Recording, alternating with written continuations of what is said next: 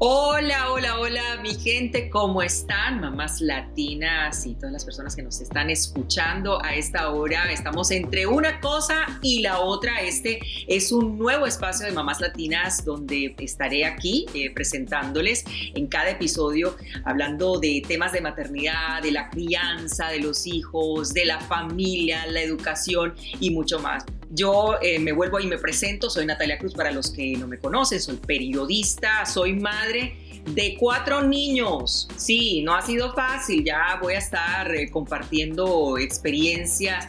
Tengo que presentar a nuestra invitada de lujo de hoy. No podía ser, o sea, no podía esperar menos porque este es nuestro primer episodio y esta es una gran periodista, así que me da muchísimo gusto saludar a mi colega Jessica Carrillo. Jessica, bienvenida. Oye, qué rico poder compartir contigo este espacio, no solo porque te admiro como periodista, pero ahora que me dices que tienes cuatro niños, te admiro más como mamá, ¿eh?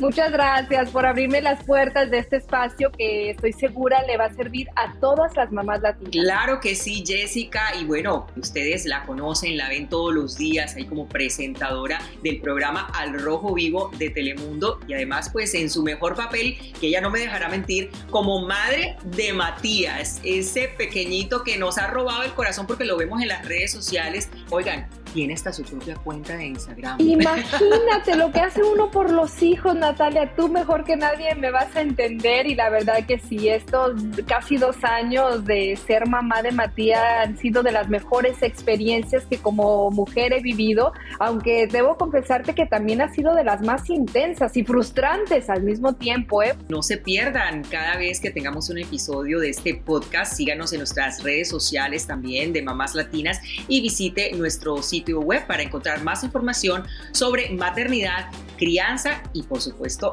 tips de mamá a mamá. ¿Qué les pareció? Gracias nuevamente. Saludos, nos vemos.